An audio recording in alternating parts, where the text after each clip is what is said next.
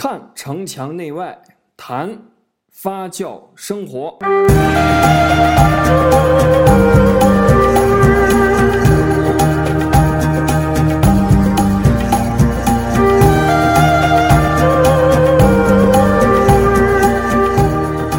欢迎来到墙内墙外。我们本期的话题是不插电游戏。在这个非常无聊的一个下午哈，我就来到了小龙的这个桌游吧，六分半糖。然后呢，和他一起来聊一聊关于桌游的一些东西。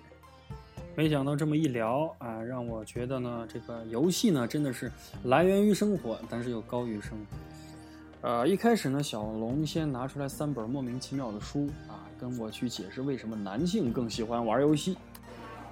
为什么男人不听，女人不看地图？为什么男人爱说谎，女人爱哭？以及为什么男人需要性而，女人需要爱？这整整这你刚说是什么？谁的书？艾伦皮斯，澳大利亚作家。嗯，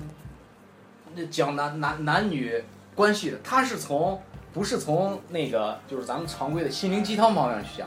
他是从人类进化学上方向去讲。他告诉你，男性做出的一些女性无法理解的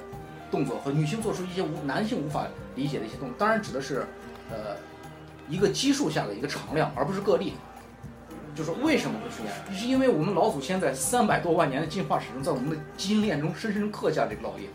就像刚才提到我们那个呃奥林匹克竞赛，奥林匹克竞赛其实更多的就是现在男性为什么女人喜欢男性，就是体育明星为什么会最容易招招，就是呃受到美女的青睐，原因在于现在以前男性要靠狩猎技巧和对别人的对抗来保护你的部落，这是在原始的时候，就是你男性越强壮，你狩猎技技巧越高，嗯你才能猎取到更多的食物，保证你的部落不不饿，太亮了是吧？然后你才能保证别的部落来抢夺的时候，呃，我们的部落才能更好的生存下去，才能保证繁衍的时候才能生出更强的、更强壮的后代。嗯所以，强壮而有力的男性往往是部落里最受欢迎的。当然，它的播种率是越高。对于现在来讲，我们除了战争，因其他时间不足以来显示男性的阳刚之气。那么，其他时间干什么？就是运动。另外，还有炒股票炒得好，也会受青睐，因为对于现代社会，呃，完全是纯纯粹靠一种运动，因为大呃生活在改变，呃人的一种审美观在改变，但是骨子里基因里的东西是没有改变的，他依然需要能拿到更多资源的男性，才能更去更会去吸引女性。所以我们现在也知道为什么四十岁大叔勾十六岁的小姑娘 是非常轻松的一件事情。打麻将打得好的估计也可以。哎，可以可以可以，能倒三六条。先说一下这个桌游的这个溯源。这个意思，反正就是桌面，直译过来叫桌面游戏，呃，意思就是说是在桌面上玩的所有的游戏都叫桌游，啊，它属于桌游的范畴，当然它细分就比较多了，呃，如果就是追溯桌游最早的源头的话，应该是公元前三千多年前的双陆棋，嗯，就是埃及金字塔里面不是也刨坑刨出来双陆棋的 原始泥捏的造型吗？对，最早成的当然麻将就是麻将是清末的，对吧？清朝的，再早没有。其实很多游戏都是来源于人们的日常的生活和劳作。就是跟人来的这些生活啊，对，来源于生活的这些游戏。呃你举个例子，有哪些？我提前我要先先说一下啊，就是有一个关于现代主义。刚才我们一直谈到的是郭游的桌游的溯源嗯和那个最早的桌游，大概会牵扯到我们之前会有。嗯但事实上，从呃九十年代开始，嗯桌游就出现了一种叫就是我们可以画一个画一个界限，叫现代桌游。现代桌游重要的不一定是完全来源于生活，它更多的来源于我们的一个故事。比如说，这里有魔戒，嗯嗯呃，那个 C O 呃 C O 二是宣传环境的，呃环境保护的，然后那边有阿兹台克，是那个古玛，应该是西古那个哎，阿斯台克应该是古玛雅文明的，有那个壁画这这个是抢手棋，一九三六年，这个我我在我在我因为我就是大富翁。就是大富翁。对，但是这个抢手棋作为大富翁来讲，它是一个非常经典的游戏，它起它要比现代桌游要早，但它确确确实实是一款现代意义上的桌游。这个真是有意思，所以我看我是前几年就是那阵儿那个叫罗伯罗伯特清崎，就是那穷爸爸富爸爸，对对对，就是他有一个好像叫什么，他最推荐的那个游戏。现金流，穷爸爸富爸爸，现金流对游戏。对那个之前我带张艳红玩过，玩张艳红玩的根本玩不出感觉来，但那款游戏非常棒。对，而且呃这这种的情景的模拟啊，包括你刚刚说还有一个什么 MBA 的一个什么什么课程，那个就是《穷爸爸富爸爸》，就是现金流那款游戏，那个是一个哈佛 MBA 的一个课件，嗯，是曾经做过，至于现在有没有做过，我就不太清楚。所以这东西如果今天不跟你聊，我我我就只知道三国杀。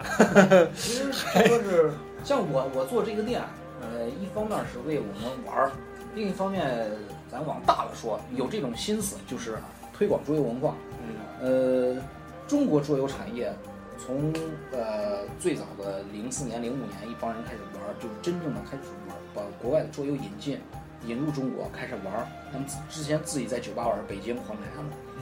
呃，还有应该还有李伟啊，现在这这些大大家都分分散在世界各地，像应该是黄凯和悠悠吧，三国杀的主创人员是最早的。嗯，像这些，他们在引入了中国的最早的就是真正意义上把国外的桌游、现代桌游引入中国，大家玩，然后开始慢慢开始拓展，一直到他们那个他们提出了三国杀的雏形，一直到开始的推广，零零八年开始正式版的发行，零九年一直到一零年的大火，一直到现在。呃，正确的讲，就说是国人现在的这几年对于桌游的整个认识完全基于三国杀了。基本上我们能说是三国杀在这方面做出了不可磨灭的贡献。呃，最后桌游的书，呃，克苏鲁湖啊，对，克苏鲁的湖啊，因为呃，现在桌游里面有一有一有一有一类型的桌游，呃，不是类型，就是有一组桌游，从投骰子到最后大型版图，到卡牌对战，到嘴炮，就是它几乎把桌游所有的形形呃那个类型全部覆盖了。那个背景就是以克苏鲁为背景啊，比如说投骰子远古封建，克苏鲁背景；卡牌对战，克苏鲁的呼唤 LCJ。就很多游戏是通过这一本神话衍呃。这个神这不是一本儿，嗯是勒夫呃勒呃勒夫呃应该是洛夫克拉夫特，嗯他在一九三几年写的一个魔幻，相当于魔幻背景的一个小说，但它是以以散章出现的，就有点像我们当年看过的《搜神记》，嗯就是一段一段断章体的。然后，呃，当他去世之后，现在的很多作家沉迷于此，全世界有有几几百上千个作家，就是为他提供素，就是现代的完整，就是比如说今天你你喜欢看，你写了一个嗯上千字左右的短文，就是以他为背景，可能根本字里行间没有出现过克苏鲁，但是你就是以他为背景而写出了一种恐怖或者恐慌，那么它就是属于克苏鲁题材小说，因为洛夫克拉夫特所说的真正的恐怖不源于残忍，而当然这个不是他的原话，只是他的意思，不源而而是人们对未知的恐惧，啊，这句话我我对。对吧？就是哦，东方体系有妖怪、有鬼怪、有狮王、有贞子、有呃那个西方体系有恶龙、有黑骑士、有巫妖王，但是只有在科苏鲁里面，他提到的大的邪神几乎都没有出现过，因为当他们出现的时候，意味着至少已经太阳系已经不保了，所以永远出现的就是，当他们有人要以他们邪神作为参拜，进行了残忍的事情，然后就有调查员去阻止或者是什么。更多的这部小说，它网上有下载的，叫《克苏鲁》的中文译本。呃，它很多断章体小说，包括里面有有很有意思的提到了一个叫呃照顾克苏鲁婴儿，它其实很短篇，它就讲一个人去照顾一个婴儿，整个里面它只描写了这个婴儿散发着恶臭，然后中间有几句话提到婴儿长着像鳄鱼般的皮肤，滑腻腻，它分泌出一种粘液，然后他始终描写这个人的个人感觉。当他去就是当他我接触这个婴儿的时候，他轻轻地揭开了婴儿的包，一股恶臭扑鼻而来，他掩着鼻息，仍一就是强抑着心中无限的恐惧。也许他是个幼体，还没有达到足够的恐惧状态呢。他不知道，但他知道，他必须把他照顾下去。他甚至不知道为什么他要把他照顾下去，这是心灵中对他的一种驱使。这种描写，当你看到深夜看的时候，那种发自就是丹田之处的阴寒，我怎么觉得发自内心的恶心？是是是，但是就那种阴寒，你你不知道，就是他描写一个人要那么去照顾，但但这个人又又不知道我为什么要照顾这么一个怪物，但是他就身不由己的去照顾。嗯，这个时候你就知道，你如果你的邻居就是这么一个人，你就你都没人知道，当这个小当这个婴儿真的被养到两三岁的时候，他可能把这个街区人就吃完了，但是始始终没人知道，这是这是怎样的一种恐惧？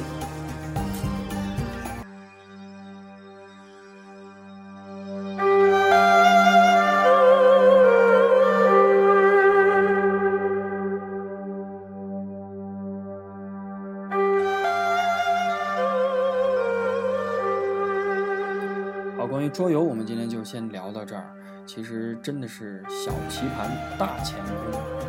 我们下期见。